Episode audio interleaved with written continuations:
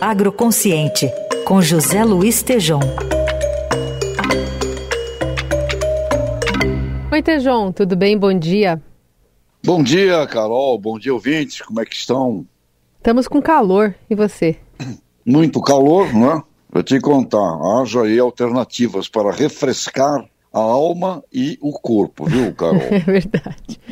Tejão, vamos falar um pouquinho sobre a COP28. A gente tem diversas questões domésticas aí, falando, por exemplo, de Enem e tal, que inclusive você já trouxe aqui na semana passada, mas acho que é importante a gente colocar um foco na COP28 por questões estratégicas que realmente são desafios que vêm por aí, que também são tema da coluna do Roberto Rodrigues no Estadão, né?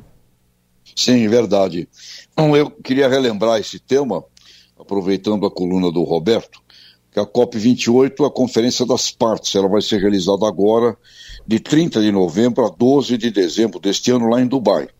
E como o Roberto Rodrigues enfatizou, ele diz, abre aspas, temos de estar atentos para a impressão de que a transição energética vai demorar mais do que se previa, fecha aspas. Quer dizer, Carol e ouvintes, países totalmente dependentes da energia fóssil, como o próprio país que cedia a COP28 Dubai, nos Emirados Árabes, poderiam passar uma percepção de que a transição energética do mundo não seria na velocidade prevista e necessária.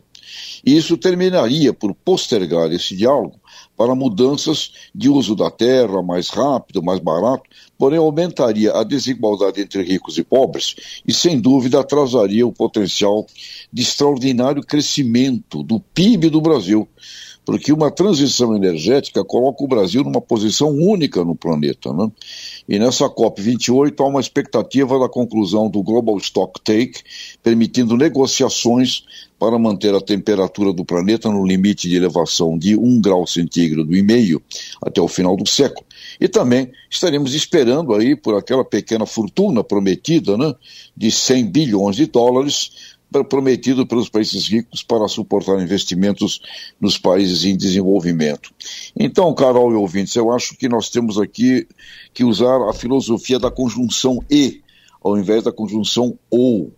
É, eu ouço críticas é, de pessoas da Europa dizendo nós não podemos usar terras para produzir energia, porque temos que produzir mais alimentos. Na verdade, aqui no Brasil, nós aprendemos a fazer energia e meio ambiente.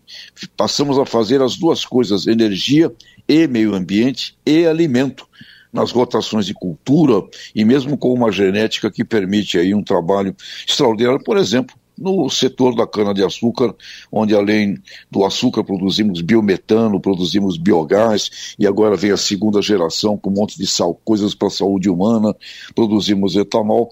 Então o Brasil tem essa condição única, Carol, de ser o único país do mundo que a curto prazo pode integrar alimento e energia e meio ambiente. Então é muito importante que a delegação brasileira na COP 28 eh, faça uma defesa muito bem feita e correta para que não eh, per, possamos permitir atrasos nessa necessária transição energética planetária, Carol. E tomara que também se consiga, que seja é, via COP, mas não necessariamente apenas por ela, esses aportes que são promovidos e, e, e prometidos né, para o Brasil de investimentos por aqui, vultosos, e que não chegam lá do exterior, né? Verdade, Carol. E agora temos esse projeto que vai ser lançado pelo ministro, eu acho que agora dia 22, se não me engano, é do projeto de 40 milhões de hectares de pastos degradados transformar 40 milhões de pastagem degradada em produção de alimento, energia, florestas, né? o modelo integração lavoura, pecuária, floresta, além de ser um processo extraordinário eh, de praticamente dobrar o potencial brasileiro de produção de energia, de alimento com o meio ambiente, é algo que vai direto no, no aspecto do carbono e do metano na atmosfera, Carol. Uhum. Muito bem, esse é o José Luiz Tejon, sempre segundas, quartas e sextas aqui conosco. Obrigada, boa semana. Bom, e vamos refrescar, Carol, vamos. tá bom?